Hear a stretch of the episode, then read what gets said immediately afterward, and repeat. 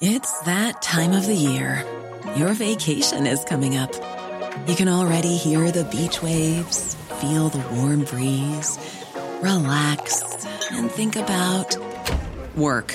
You really, really want it all to work out while you're away. Monday.com gives you and the team that peace of mind. When all work is on one platform and everyone's in sync, things just flow wherever you are. Tap the banner to go to Monday.com.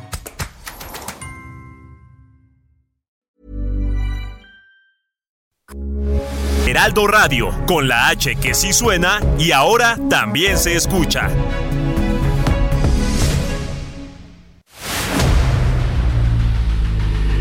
El dedo en la llaga. Había una vez un mundo en el que nadie creía. Un país de historias inexplicables. Una nación con personajes asombrosos. Santo Tomás tenía razón. Hay que ver para creer. El México increíble, las verdades que duelen, la voz de los que callan, el dedo en la llaga. Infórmate, diviértete, enójate y vuelve a empezar. El Heraldo Radio presenta El Dedo en la Llaga con Adriana Delgado. Caminando por la calle, una carta levanté. En el interior dos niños empezaban a querer. Ella tiene 12 años, es un mes mayor que él. La vergüenza, la inocencia, la hacen escribir tal vez. Como hacen los mayores, hoy dos rosas te compré. Yo no sé si sirven de algo, se hizo tarde, ya lo es. Que nadie las viera, me trataba de esconder. Cuando vinieron conmigo castigado y sin comer, no importa si tú dedo en la llaga. Escuchando El Rey Azul con Emanuel, una versión en vivo realizada en los estudios Churubuscos de México en el 2011. Este maravilloso miércoles 22 de junio del 2022. ¿Cómo estás, Jorge Sandoval? Adriana Delgado, con el gusto de saludarte, como siempre, saludando a todos los amigos del dedo en la llaga y del Heraldo Radio. Gracias, Jorge. Pues nos vamos directamente con nuestro corresponsal del Heraldo Media Group en Chihuahua, Federico Guevara. Y vamos a hablar sobre este, cómo es en estos momentos este, el interior de la República, pero vamos con Federico por el tema de qué avances se tiene en el caso de los dos sacerdotes jesuitas asesinados. Muy buenas tardes y bien, los avances que ha habido, te lo puedo decir en muy breves palabras. Se han abierto dos escenarios allá en el municipio de Orique. Uno, el primero y el principal, el prioritario por la infinidad de presiones que ha habido por parte de la comunidad nacional internacional y es por la búsqueda de los cuerpos de este guía de turistas y los dos sacerdotes jesuitas. Miembros de la Marina, del Ejército, miembros de, vamos, de las diferentes eh, corporaciones policíacas se encuentran eh, peinando técnicamente la zona para tratar de dar con el paradero de estos tres cuerpos eh, desaparecidos hasta el momento. La otra. Oye, Federico, te quiero. Sí. Federico, te quiero preguntar rápidamente. Ayer escuchaba en un programa de radio que el hijo de uno de los de las personas que fue asesinada este en la entrada de la unos dicen que en la entrada otros que de la iglesia. Exactamente, de la iglesia, por favor, mi querido. Adelante. Sí, mira, lo que se habla de la versión, y hoy el, uno de los hijos de este guía de turismo eh, estuvo reunido con el secretario de general de gobierno y con el fiscal del estado eh, para que se abriera esa carpeta de investigación y que se dé continuidad eh, para en este, en este despliegue para tratar de dar con el paradero de, su señor padre. La realidad de las cosas es que hoy por hoy existe infinidad de, de, de datos muchos de estos no corroborados. La realidad de las cosas es que la presión nacional e internacional está sobre sobre las dependencias aquí en Chihuahua eh, y es que hay que recordar que los jesuitas eh, están en Chihuahua y tienen presencia en Chihuahua desde el año de 1606. Eh, fueron un factor clave para la fundación de Chihuahua en 1709. Es decir, y el arraigo que se tiene en la misión de Cerocagui, donde están esta compañía de Jesús, pues también es un, tiene una gran influencia en la región por la injerencia que tienen esta denominación religiosa con las comunidades indígenas. Hay que recordar que los jesuitas que están en la misión de, de, de es una ala radical de la izquierda de la izquierda católica, vamos a decir, y que son muy dados a estas luchas sociales. Eh, Federico, no sé si me escuchaste porque se nos fue la comunicación. Este, ¿me, ¿me escuchas bien? Te escucho bien, Sofía. A ver, resulta que ayer en un programa de radio, no sé si escuchaste esta pregunta, eh, el hijo de la persona que había entrado a la parroquia, que supuestamente había entrado a la parroquia a pedir auxilio de estos sacerdotes, este, que era un, este, una persona que se dedicaba al turismo, entendemos, dice que su papá está en calidad de desaparecido. Sí, eso es lo que no se ha logrado corroborar unas personas a este señor Pedro Palma lo, lo, vieron presumiblemente, hay que decir que son declaraciones de testigos eh, y no hay una, una, vamos, no hay una forma de confirmar esto, pero se habla de que uno, o fue víctima, igual que los sacerdotes, o el otro que se lo llevaron junto con otras tres personas que, insisto, no, este, no está corroborado esta, estas acciones. Esto es un sinnúmero de simulación, de especulaciones.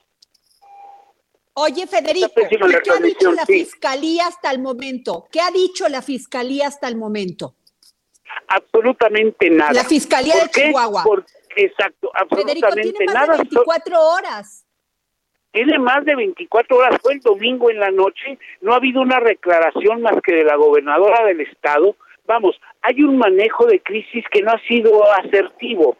¿Por qué? Porque, vamos, las distancias, uno, las distancias, dos, hay que reconocerlo, no podemos estar tapando el sol con un dedo. El problema es que es una región cooptada por los grupos delincuenciales. Nada se mueve en la Sierra Tarumara si no es con la venia, desafortunadamente, de los grupos delincuenciales. Híjole, pues muchas gracias por tu reporte, querido Federico Guevara, corresponsal del Heraldo Media Group en Chihuahua. Gracias. Gracias, Sofía. Disculpa, hay un fallo generalizado de las transmisiones este, vía celular en toda la entidad. Muchas gracias. Bueno, pues nos vamos con Guillermo, corresponsal, Guillermo Officer, corresponsal en Campeche del Heraldo Media Group. Guillermo, ¿cómo estás? ¿Qué tal, Adriana? Te saludo con gusto desde Campeche. Eh, pues en medio de la polémica en la que está metido el exgobernador Alejandro Moreno Cárdenas. Este, para esto, este, Guillermo, tenemos información que le negaron otra vez el amparo, un juez de, de, ese, de esa circunscripción. Es correcto, Adriano, se trata del amparo que el dirigente nacional del PRI promovió el pasado 9 de junio con el fin de que cesaran las declaraciones y manifestaciones eh, pues en su contra por parte de la gobernadora Laida Sansores San Román debido a unos audios que dio a conocer en su programa llamado el martes del jaguar. Sin embargo, eh, después de una semana, exactamente después de una semana, un juez eh, determinó, se declaró incompetente para llevar a cabo este proceso y lo turnó a un juez de distrito, el segundo aquí en Campeche. Sin embargo, ayer, ayer por la mañana eh, surgió la información de que también el juez de Campeche se ha declarado incompetente para poder determinar si Alejandro Moreno Cárdenas puede acceder a este a este amparo para que cesen los escándalos que ha levantado bastante polémica a nivel nacional, pero también en Campeche la gente tiene la expectativa de saber cómo eh, se movía Alejandro Moreno Cárdenas, porque han sido reveladores. En uno de ellos se habla de lavado de 12 millones de pesos, se habla también de despensas, se habla también de otros diputados federales que estarían involucrados en este manejo de la campaña política pasada. Y bueno, eh, ahora eh, tocará el turno de nueva cuenta allí en la Ciudad de México para que los jueces eh, determinen eh, si se le va a otorgar este este amparo a Alejandro Moreno Carnas, pero mientras tanto los audioescándalos pueden seguir pueden seguir su curso. No hay un pronunciamiento en Campeche de manera oficial todavía, eh, pero sí es un hecho. El juez segundo de distrito aquí en Campeche le ha negado el amparo a Alejandro Moreno Cárdenas. Muchas gracias, Guillermo Officer, corresponsal de en Campeche del Heraldo Media Group. Y nos vamos con Mayeli Mariscal, corresponsal en Jalisco del Heraldo Media Group. ¿Qué está pasando en Jalisco? Eh, la inundación, Mayeli. Hola, ¿qué tal Adriana? Muy buenas tardes, buenas tardes también a todo el auditorio. Pues así es, las lluvias eh, pues han estado bastante copiosas, sobre todo en la zona metropolitana de Guadalajara. Incluso ha habido afectaciones ya en viviendas. Los municipios están revisando eh, pues los presupuestos, sobre todo para el apoyo en materia de menaje. Eh, hasta estos momentos los más afectados han sido Guadalajara y Zapopan. Sin embargo, pues bueno, ya hay también un atlas de riesgo en el Instituto Metropolitano de Planeación en el cual pues están revisando estas afectaciones. Y también eh, compartirte que bueno el día de ayer y la noticia que ha estado eh, pues circulando el día de hoy tiene que ver con esta falla geológica en el municipio de Zapotlán el Grande. Esta falla que atraviesa eh, al menos cuatro kilómetros Ciudad Guzmán el centro de este municipio o la capital de este municipio pues ya están revisando más de 60 casas de las cuales 19 presentan ya daño estructural en distinta medida tres son las que en definitiva están eh, pues no habitables y son 12 las personas que se han desalojado hasta estos momentos quienes han acudido con sus familiares aunque el DIF municipal instaló un albergue eh, pues este albergue no ha sido utilizado sin embargo ahí está a disposición.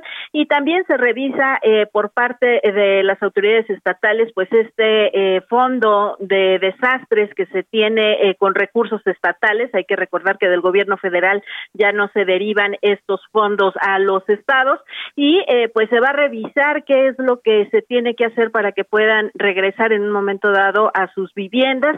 El día de hoy se iban a sumar la revisión de 30 casas más y bueno, esta falla que repito tiene una extensión de al menos cuatro kilómetros, atraviesa el, eh, la ciudad de Guzmán, esto en el municipio de Zapotlán el Grande, y pues las autoridades están al pendientes porque este sismo eh, se registró el día de ayer alrededor de las 3.45 del mediodía y eh, tuvo pues el epicentro ahí mismo, una intensidad de 2.4 y pues estos son los daños que hasta estos momentos se están todavía revisando.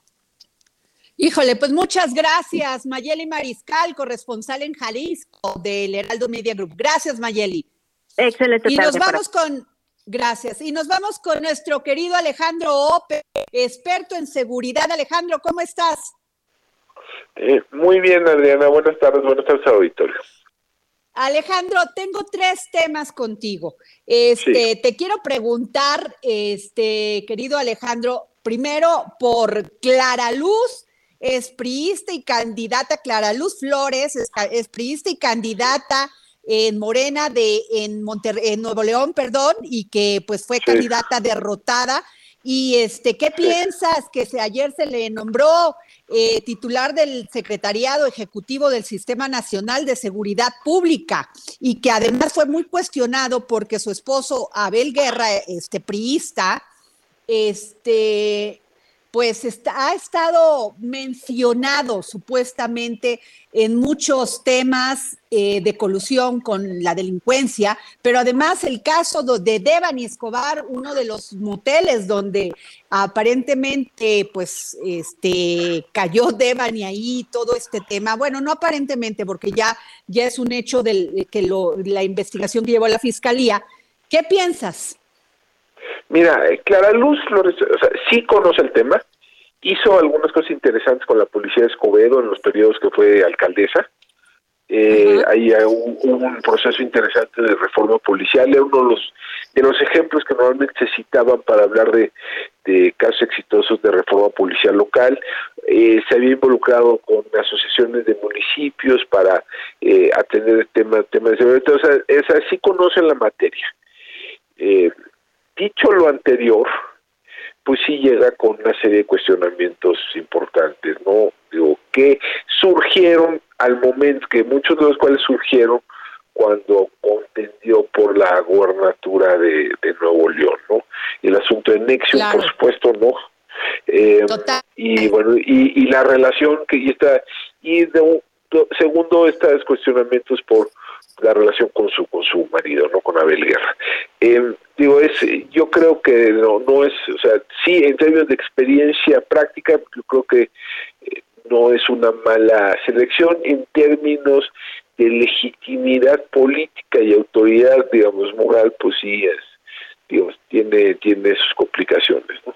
Cuestionación, cuestión, este, digo, habrá que, a digo, sí, digo, digo, no, habría, habría peores candidatos, pero bueno, en fin, habrá, habrá que ver qué pasa. Bueno. huyeron a México. Mi segundo tema sería, huyeron a México líderes de la Mara Salvatrucha. De este, el gobierno de Salvador dice que se encuentran aquí, pero pues ya no los mandaron.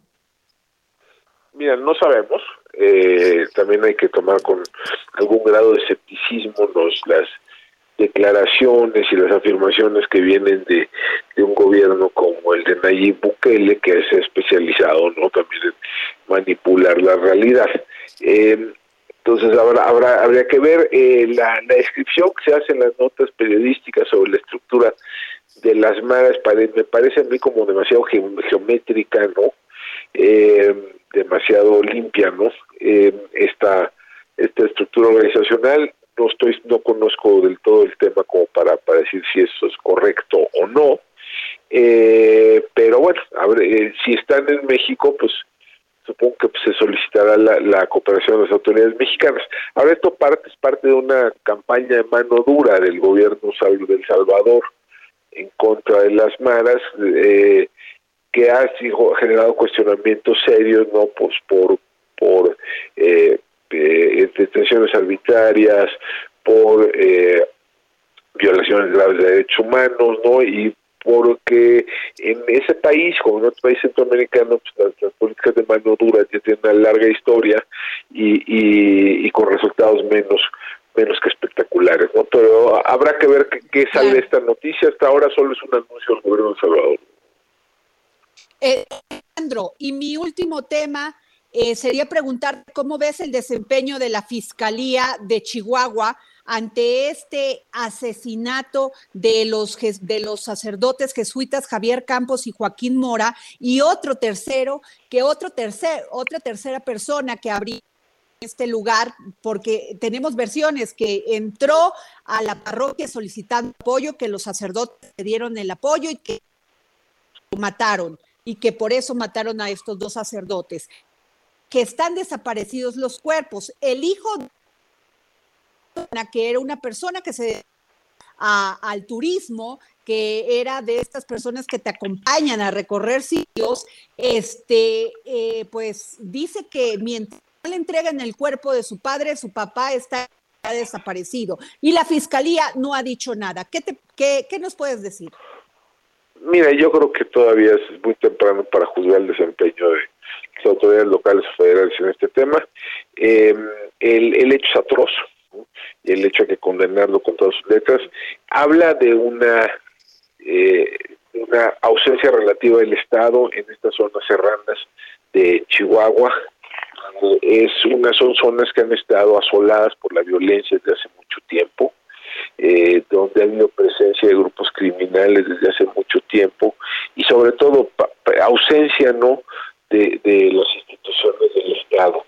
Em, y, por más que se resuelva este caso, hay un problema más de fondo, no hay un problema estructural, hay una impunidad sistémica en, esta zona, eh, hay muchos eh, asesinatos menos visibles de estos que no se resuelven, hay muchos actos de violencia atroz, hay desplazamiento de personas, eh, hay explotación feroz en contra de las comunidades rarámuris, eh, hay ahí un problema que rebasa no el, el caso el caso individual ojalá yo yo hago votos porque eh, se dé con los responsables con todos los responsables de, este asunto y que esto sirva no de llamada de atención eh, a las a las condiciones de violencia estructural que viven estas comunidades en el norte del país.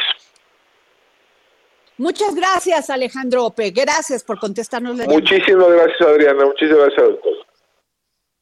Gracias. Y nos vamos con Mauro Harkin, politólogo y autor de La Pedagogía del Capital. Y es que fíjense, directores, profesores y especialistas en temas educativos alertaron que las organizaciones de ultraderecha como la Fundación Patria Unida, avalada por el Partido Español Vox, son neofascistas que buscan incidir en la cultura de las sociedades y por ende la escuela pública territorio. Muy buenas, Mauro Jarquín. Muy buenas tardes. Tardes, mucho gusto y saludos a todo tu auditorio.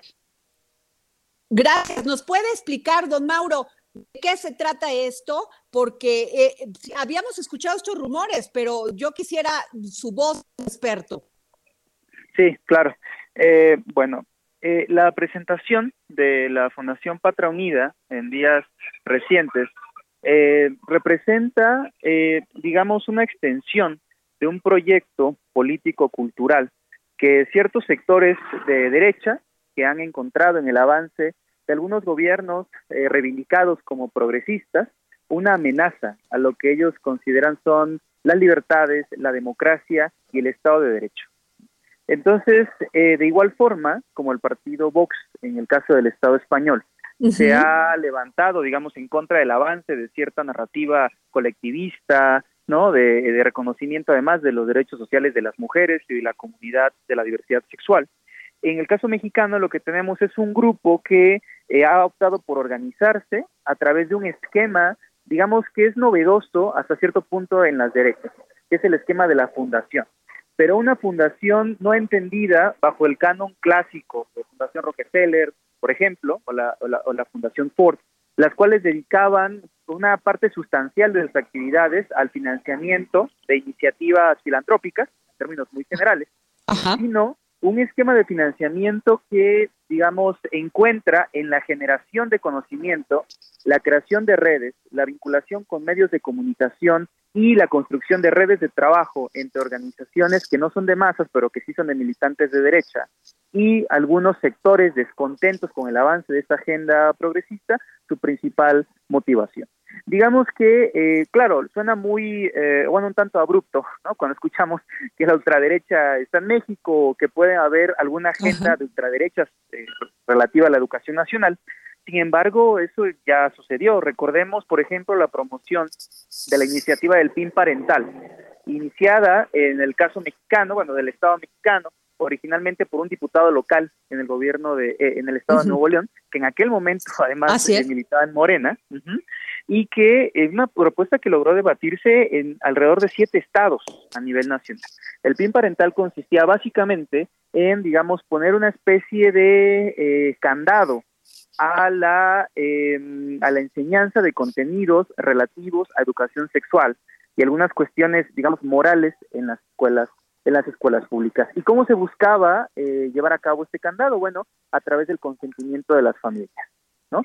Esta agenda eh, inicia en España, es promovida por Vox y es además promovida también por el think tank de Vox, que es la Fundación Dicenso, digamos el arquetipo eh, a partir del cual se inspira Patria Unida en el caso nacional.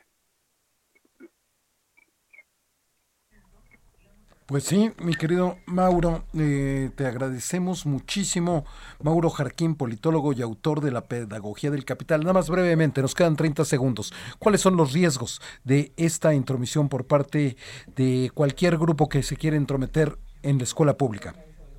Eh, bueno, eh, respecto a esta agenda conservadora, el principal riesgo es la negación de la diversidad y la educación pública se funda en la diversidad, la diversidad de formas de conocer, la diversidad de contenidos a conocer, la diversidad de interlocución que, permite justamente vivir eh, a, partir del reconocimiento de lo que no es como nosotros o lo que no piensa como nosotros. Eso desde luego es, es la principal amenaza, negar la diversidad es de facto negar la educación pública. Pues muchísimas gracias, Mauro Jarquín, politólogo y autor de La Pedagogía del Capital. Muchas gracias por este tiempo para el dedo en la llaga. Un abrazo. Qué exacto. Gracias. Jorge, libros, ¿tenemos? Libros, como siempre, porque El Dedo en la Llaga es el único espacio que regala libros todos los días. Y tenemos su con un Felipe de Felipe Carrillo Puerto y la Revolución Maya de Yucatán. Es un estudio de don Armando Bartra, eh, cortesía del Fondo de Cultura Económica y Mujer Pájara. Usted quiere estos dos libros, es muy fácil, tiene que seguir arroba Adri Delgado Ruiz, seguirla y después de seguirla decirle, yo quiero este libro. Y así se lo lleva, arroba Adri Delgado Ruiz. Nos vamos a corte, Muchas gracias, nos vamos a un corte. Una carta levanté y en el interior dos niños empezaban a querer. Ella tiene 12 años, es un mes mayor que él. La vergüenza, la inocencia, la hacen escribir tal vez. Sigue a Adriana Delgado en su cuenta de Twitter, arroba Adri Delgado Ruiz. Además, te invitamos a enviar tus opiniones y comentarios en texto o por mensaje de audio a través de WhatsApp al 55 2544 3334. Y si quieres escuchar El Dedo en la Llaga de El Heraldo Radio, en cualquier momento y donde quiera que te encuentres, descarga el podcast disponible en Spotify y iTunes.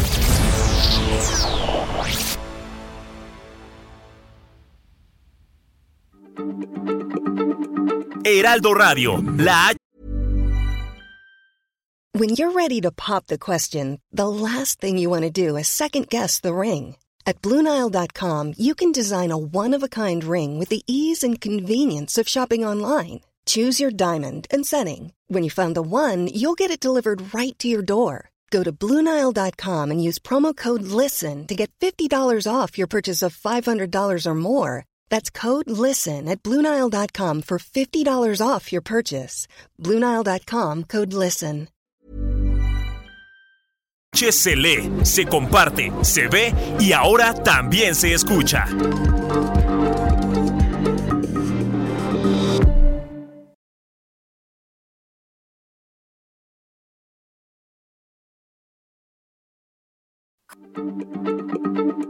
Heraldo Radio, la H se lee, se comparte, se ve y ahora también se escucha.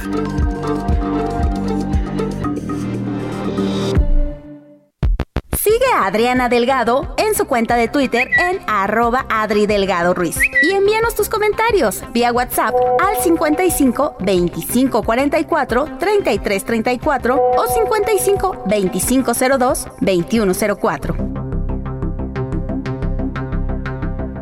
Adriana Delgado entrevista en exclusiva. Ariadna Montiel, secretaria de Bienestar. Ahora, el tema, por ejemplo, en este sentido de sembrando vidas, hay muchas mujeres que sus esposos se han ido este, a trabajar como migrante y han dejado estas parcelas, estas tierras abandonadas y no tenían derechos estas mujeres sobre esas tierras. ¿Qué va a pasar? Fíjate que es, es una pregunta muy interesante y nadie me la había hecho porque tiene que ver con, con muchas cosas de fondo en el país. Las mujeres, dentro del programa, el 30% son mujeres, casi todas en la condición que tú describes, que sus padres, su familia, los hombres, digamos, han ido a trabajar a otros lugares, ya sea en México o fuera, y ellas se quedan a cargo de la tierra. Entonces se les ha validado que ellas sean las poseedoras de la tierra, eh, porque no muchas son titulares de la tierra. Exacto. A diferencia de otros países, por ejemplo en Centroamérica, en México la Revolución Mexicana hizo reparto de tierra. El general Cárdenas hizo Así es. reparto de tierra. Entonces los campesinos tienen sus parcelas. En Centroamérica sigue habiendo estos latifundios en donde pocos tienen muchas, muchas eh, superficie de tierra. No es tan fácil implementar el programa en Centroamérica por esa condición. Entonces se les da acceso a las mujeres al programa que están en esta situación y hemos eh, quitado como toda esta burocracia que creció a lo largo de 80, 90 años, que el papel y que hay como 80 eh, posibilidades de comprobar la posesión. Entonces, nosotros hemos hecho eh, accesible el programa y además sobre todo porque se va y se mide la parcela. Igual en el programa de producción para el bienestar, que es de agricultura, nosotros vamos a ir a verificar, es lo que era el PROCAMP, okay. el, el programa anterior, y se fue a verificar que estuvieran todos y los predios, y ahí nos ves, hasta la última montaña, viendo que estén sembrando que están los predios, porque también es eso, hay un incentivo a que hagan las tareas para lo cual se entrega el programa. Y las mujeres hoy van tomando una posición muy importante en muchas materias, ¿no? pero me da gusto, el 30% es importante. Jueves, 11 de la noche, El Dedo en la Llaga, Heraldo Televisión. Y regresamos a nuestro programa El Dedo en la Llaga y déjenme decirles que recordarán que el pasado 10 de junio eh, sucedió este terrible hecho en Huauchinango, Puebla, donde eh, gente de, la, de esta población linchó, asesinó a Daniel Picasso que además era un joven abogado de 31 años y que trabajaba para la Cámara de Diputados y nada más porque hizo una mención de que deberían de cuidar a los niños, eso fue suficiente para matarlo, asesinarlo de una manera muy cobarde. Y déjenme decirles que la Constitución Política de los Estados Unidos en el artículo el artículo 17 dice que ninguna persona podrá hacerse justicia por sí misma ni ejercer violencia para reclamar su derecho. Y es por eso que le pedí a la senadora del PAN, presidenta de la Comisión de Derechos de la Niñez y de la Adolescencia en el Senado de la República, Josefina Vázquez que nos pudiera tomar la llamada por, e, porque ella presentó una iniciativa de reforma al Código Penal para castigar con penas de cuatro o ocho años de prisión a quienes participen en linchamientos y de entre, de entre 30 y 60 de que estos actos se cometan homicidios. Josefina. Adriana, eh, yo creo que debe de tener problemas con la red de Telcel porque nos están avisando que la red de Telcel está este, caída en ciertas partes de la República. Están tratando de restablecerla lo más pronto posible y todavía no tenemos a la senadora Josefina Vázquez Mota, Adriana. Pero hablando de... a ver, entonces te, les cuento, Jorge. Sí. Permíteme a este, mientras tratamos de comunicarnos con ella, Déjenme decirles que Josefina Vázquez Mota presentó esta iniciativa, como les decía, de reforma al Código Penal Federal para castigar con penas de cuatro a ocho años de prisión a quienes participen en linchamientos y de entre, eh, de entre 30 y 60 años en caso de que estos actos se cometan homicidio, se conviertan en homicidio. No puede usted tomar la ley en sus manos y matar a las personas nada más porque sí, porque todo, todo mundo de nuestro código penal es muy claro, tenemos, se presume inocencia. Es una presunción de la inocencia. La senadora Josefina Vázquez Mota presentó ante la Comisión Permanente del Congreso de la, de la Unión esta iniciativa y en su propuesta la legisladora de PAN argumenta que los linchamientos como acciones legítimas y mucho menos una vía para alcanzar la verdad y la justicia, por lo que es preciso que los casos que se presentan se registren, se investiguen y sancionen. Sin embargo, señala que para la atención específica de este problema no se advierte que existan acuerdos o protocolos generales para la acción coordinada de los tres niveles de gobierno, así como tampoco para la atención de las víctimas. El hinchamiento, dice, implica poner en entredicho la autoridad de la autoridad del Estado, su capacidad de proveer justicia a la ciudadanía, pero también a las víctimas, es decir, la capacidad que muestra la fuerza del Estado para controlar una turba enardecida y rescatar a la persona para evitar el hinchamiento. Y recordemos que en aquel entonces, cuando sucedió este hecho de Daniel Picasso en Huauchinango, hablamos con el presidente municipal y, le, y lo cuestionamos en el dedo en la llaga sobre por qué la municipal no había rescatado a Daniel. Y nos comentó primero este, titubió y nos dijo que sí, que se habían participado. No es cierto. Hay muchísimas declaraciones y se está llevando la investigación de que la policía no metió las manos. Incluso, incluso hay muchas declaraciones que ellos alentaron a estos pobladores, Jorge Sandoval. Efectivamente, Adriana, efectivamente lo que tú dices, yo creo que va a ser una iniciativa muy importante porque no pueden quedar impunes, no se puede convertir en fuente ovejuna este, todos estos pueblos que toman la ley bajo sus propias manos y sobre todo que no sabemos luego quiénes impulsan estas, estas, estos linchamientos, Adriana, tú recordarás lo que pasó en Tláhuac cuando era secretario de Seguridad Pública Marcelo Ebrard y el jefe de gobierno, el actual presidente de la República, cuando igual ahí en la parte de Tláhuac, en Xochimilco, empezaron unos pobladores supuestamente a decir que ahí había robachicos y acabaron muertos los agentes de la Policía Federal en aquel entonces y ante los ojos de todos porque fue televisado este incendiados Adriana. No, terrible, Jorge, pero fíjate, te, digo más, Jorge, lo que dice es Josefina Vázquez Mota. De acuerdo, de, destaca que de acuerdo con cifras de la Comisión Nacional de Derechos Humanos, los linchamientos han presentado una tendencia constante de crecimiento en el país desde 2015. Es el incremento respecto a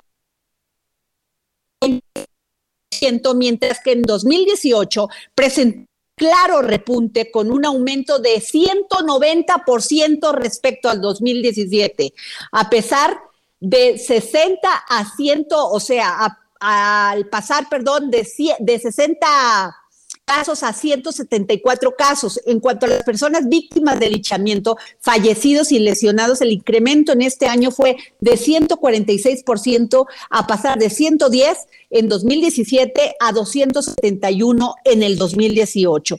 Es terrible que, este, que se den estos casos, es terrible la impunidad. Y lo, como lo hemos dicho aquí en el dedo en la llaga, ¿por qué pasa esto? Porque se puede porque no se investiga, porque nadie quiere meter las manos, porque no les parece, no quieren pagar el costo político las autoridades de agarrar a él porque no nada más se trata de delincuencia organizada, este es un acto de delincuencia que infringe la ley, sencillamente nos, nos rebaja como seres humanos.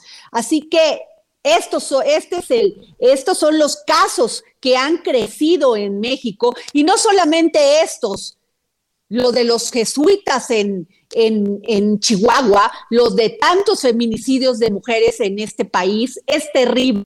¿Por qué? ¿Por qué? Porque se puede, sencillamente. Y nos vamos con nuestro querido Israel Lorenzana, que es reportero del Heraldo Media Group, y a este, porque fíjense que hay un bloqueo que lleva casi 16, 19 horas en Ecatepec, y son padres de familia que exigen se detenga a un profesor que supuestamente abusó de dos menores de edad. Así que, Israel, se acaba de cortar la llamada con Israel. Adriana, tenemos el mismo problema con ellos, con el asunto de Telcel. Y al parecer mm. muchos de los que tienen contratos con esta telefónica están teniendo problemas con su comunicación, Adriana Delgado. Entonces estamos, este, o sea, está suspendido todo el, el, a ver, pero eso es una buena, o sea, es una noticia. O sea, Telcel tiene suspendido todo el servicio de en algunas de las zonas, lo que nos están informando, que en alguna de las zonas tiene problemas Telcel con su transmisión para efectuar llamadas este, tanto telefónicas como de datos, Adriana. En algunas de las Híjole, zonas. Qué, terrible. Este, eh, ¿Algún otro, nuestro corresponsal. Mira, eh, eh, si me permites me, darte información relevante sobre el asunto. Como tú sabes, pues Salomón Jara se convirtió en el, en el ya ah, gobernador electo del estado de Oaxaca y hoy se reunió con Alejandro Murat Hinojosa, que es el gobernador constitucional actual, de, después de recibir de que recibió la constancia que lo acredita como gobernador electo, pues sostuvo este primer encuentro con el gobernador Murat y la reunión tuvo lugar ahí en Palacio de Gobierno para iniciar las pláticas con miras a este proceso de transición y para restablecer que la entrega-recepción del gobierno sea ordenada y transparente de cara al pueblo. Pues una noticia buena, civilizada por parte de los dos, Adriana. Pues sí, sin duda alguna. Oye, Jorge, estoy revisando y todavía no veo eh, en el Twitter que alguien se esté quejando del, del, servicio de Telcel. eso es lo que me, nos están reportando tanto la gente este, que nos están diciendo el problema que tenemos ahorita con los reporteros. Estamos insistiendo, de hecho, para poder conectar las llamadas, Adriana. Híjole, pues es que como ya todo es en el tema de la tecnología, el WhatsApp, las llamadas, es se caen una, las líneas de internet y para, sobre todo para comunicar, porque ahora ya todos usamos realmente este WhatsApp. Entonces, pues, este, tratemos de buscarlos, Jorge Sandoval, y nos, si quieres, este, también tenemos problemas para comunicarnos con nuestra, este, ah, fíjense que eh, Rocío García, Jorge. Sí. Ya te, la tenemos en la línea. Rocío García, eh, le entrevisté, como tú sabes, hace unos momentos, Adriana, sobre este caso tan terrible que ella te escribió a tu Twitter y escuchamos el caso de Rocío García. Vamos a la entrevista. Adriana, amigos del dedo en la llaga, estamos con la abogada Rocío García, quien ha sufrido una verdadera injusticia, además de la condición que padece. Abogada, ¿cuál es la denuncia que hace de esta grandísima injusticia que usted ha vivido en carne propia a pesar de su condición? Pues mi denuncia es por discriminación por cáncer, por la empresa Acciona Energía Eólica México desde el 2013. Eh, ha sido una injusticia, realmente ya eh, me dejó sin seguridad social, lo cual pues ha llevado a que yo, y mi familia eh, económicamente ya es, ya colapsamos. Yo hace tres meses que no tomo quimioterapia, lo cual está agravando mi situación de, salud.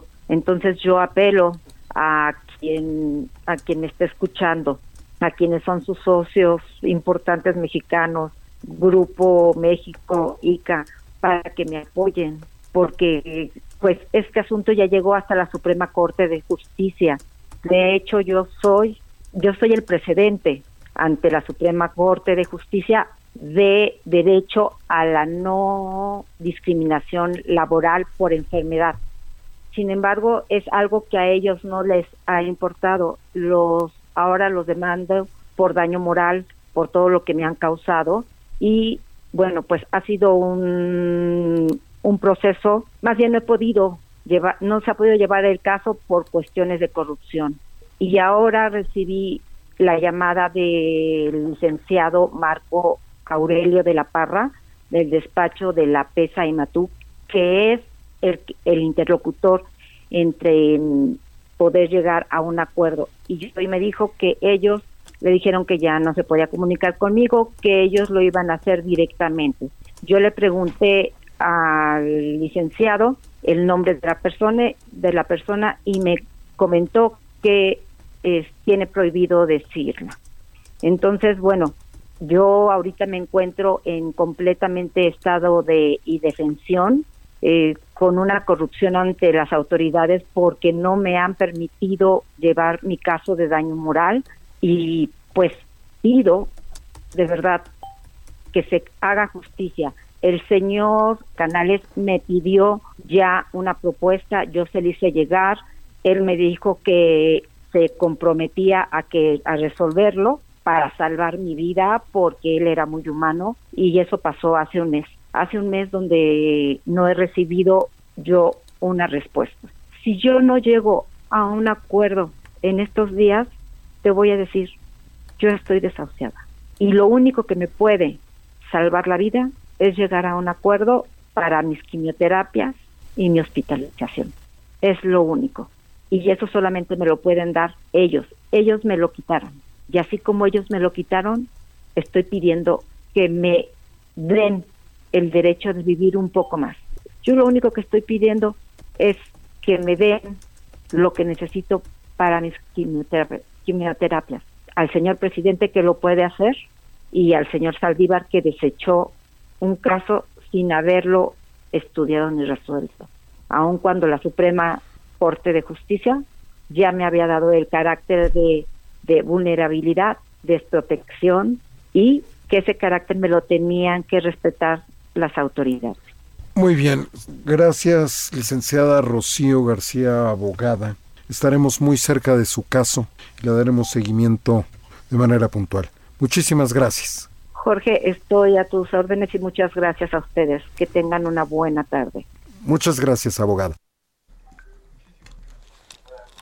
Jorge Sandoval, ¿con quién vamos en este momento? Con Israel Lorenzana. Israel, ¿cómo estás? Buenas tardes. Adriana, muchísimas gracias. Pues con algunos contratiempos con la telefonía celular, pero finalmente logramos contactarnos y por supuesto tenemos la información lo que está ocurriendo en estos momentos en Ecatepec, Estado de México, ubicados exactamente en la vía José López Portillo, esto en la colonia Fobiste, donde desde el día de ayer a las 5 de la tarde los vecinos de esta colonia han decidido bloquear la vía José López Portillo, esto en demanda de que detengan al maestro que daba música exactamente en el kinder Concha de Villarreal ubicado aquí en Vistahermosa, en Ecatepec. Lamentablemente la Fiscalía no ha podido dar con el responsable, ya se han generado cuatro denuncias aparentemente y presuntamente por abuso sexual. Las autoridades ya han puesto manos a la obra, no han podido detener este sujeto y por ello, bueno, pues los padres de familia de este kinder, apoyados por los vecinos de la colonia, desde ayer decidieron bloquear la vía José López Portillo. Hay que hacer hincapié en que esta es una arteria muy importante aquí en la zona norte del Estado de México. Esta importante vía conecta a Ecatepec con Coacalco, con Tultepec, con Tultitlán, hasta la autopista México-Querétaro. Te has de imaginar la larga fila de vehículos que se registra. Hay varados, vehículos de transporte de carga, desde el día de ayer no se han podido movilizar y si a esto sumamos también que la línea del Mexibus no está dando servicio, pues muchas personas están caminando buscando un medio de transporte que lamentablemente es muy escaso aquí en la zona de Catepec, los límites con Coacalco también en el Estado de México. Han señalado los manifestantes, Adriana, que no se van a retirar hasta que la Fiscalía les entregue a este maestro que presuntamente abusó de estos cuatro alumnos de este Kinder Concha de Villarreal, ubicado aquí en la colonia Vista Hermosa. Pues Adriana, es la información que yo te tengo, amenaza la lluvia, ha estado cayendo una llovizna intermitente, en estos momentos hay nublados importantes y por supuesto un verdadero caos vial aquí en la zona de Catepec, en el Estado de México. Adriana, es la información que yo te tengo. Gracias y nos vamos con Mario Miranda, reportero del Heraldo Media Group, porque continúan los trabajos para encontrar megafuga de agua en Coyacán. Hay varios domicilios afectados. Ayer lo comentamos que qué está pasando en, en, esta delegación y que van a usar carritos con lámparas y cámaras para estos trabajos. Entonces, pues están no solamente generando un caos vial, pero están afectando a estos domicilios, a estas personas que, pues, no, muchos de ellos no tienen para pagar las reparaciones que, que van a, que está ocasionando esto, Mario. ¿Qué tal, Adriana? Muy buenas tardes. Pues nuevamente nos encontramos en la colonia Pedregal de Santa Úrsula, esto en la alcaldía Coyoacán. Y es que, como bien lo menciona, pues continúan los trabajos de búsqueda por parte de personal de sistemas de agua del gobierno de la Ciudad de México y de la alcaldía Coyoacán para encontrar esta fuga de agua que ha afectado durante varios meses pues varias viviendas de aquí de los habitantes de esta colonia del Pedregal de Santa Úrsula, les ha afectado sus muebles, su patrimonio, ha dañado gran parte de sus casas y este día se encuentran trabajadores de sistemas de agua, los cuales han traído un equipo especial, un monitor con una cámara subterránea, la cual por medio de una manguera la ingresan a las tuberías, ya que hicieron varias excavaciones, y ingresan esta manguera para buscar alguna fisura, alguna ruptura de alguna tubería y encontrar la fuga. Ya han realizado, pues, hemos contado 10 excavaciones en esta manzana y no han encontrado ninguna fisura, no han encontrado la fuga de agua ellos nos comentan pues que se les ha cerrado y que el, tubo tiene agua en su interior y no está roto. Entonces, las probabilidades de que pueda haber un, un, este, un ojo de agua, pues también son, son, este, pues son aceptables estas probabilidades de que haya un ojo de agua. También que esta zona del Pedregal de Santa Úrsula, pues es una zona volcánica y baja también mucho el agua de la zona de la Jusco, Adriana. Pues muchas gracias, Mario Miranda. Y nos vamos con Gerardo Galicia, reportero del Heraldo Group, porque realizando poda de árboles en la avenida Doctor Vertis como modo de prevención para evitar que se caigan por las lluvias y los fuertes vientos. Ustedes han visto que, bueno, han sucedido varios accidentes, incluso en algunos casos han cobrado la vida de muchas personas y, o accidentes. Gerardo, Así es, Adri, y precisamente es para evitar este tipo de incidentes que se están realizando esas maniobras por parte del gobierno capitalino. De hecho, es una cuadrilla bastante grande la que está elaborando todavía sobre esta importante teoría, doctor Vertis, entre las inmediaciones de los ejes 3 y 2 sur. Por este motivo, hemos tenido a lo largo del día cierres a la circulación en ambos sentidos, doctor Vertis. De hecho, en estos momentos se acaba de reabrir la circulación, pero hay que manejar con mucha precaución si van a utilizar esta vía. Tenemos reducción de cargas porque además están realizando obras en el camellón central de Doctor Vertis. Así que de preferencia habrá que buscar vías alternas, el eje 1 poniente, la avenida Cuauhtémoc o las inmediaciones de la casa de Tlalpan, aunque distante, pueden funcionar como alternativas. También el eje central, porque nos comentan los trabajadores de obras y servicios del gobierno capitalino que estas obras se van a estar realizando a lo largo del día, así que más adelante podríamos tener incluso cierres a la circulación nuevamente sobre este importante rumbo a Doctor Río de la Loza. Y por lo pronto, el reporte. Muchas gracias, querido eh, compañero. Y Jorge Sandoval, pues se nos acabó eh, el gracias, este, el programa, Jorge.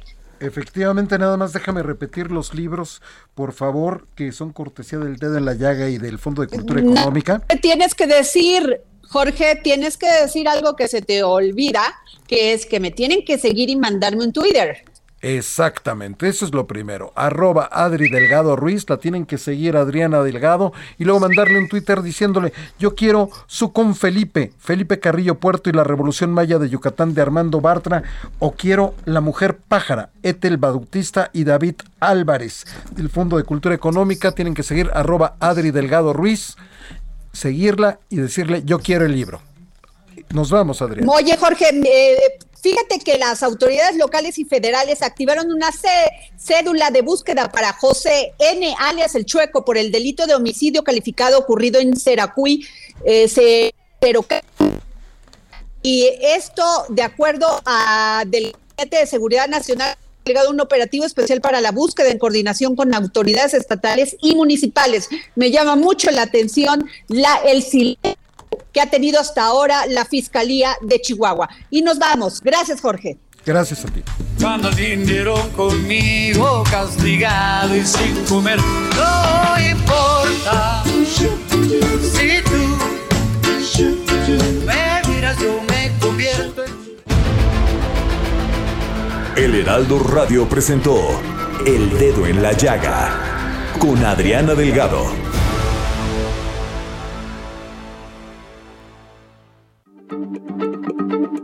Heraldo Radio, la H se lee, se comparte, se ve y ahora también se escucha.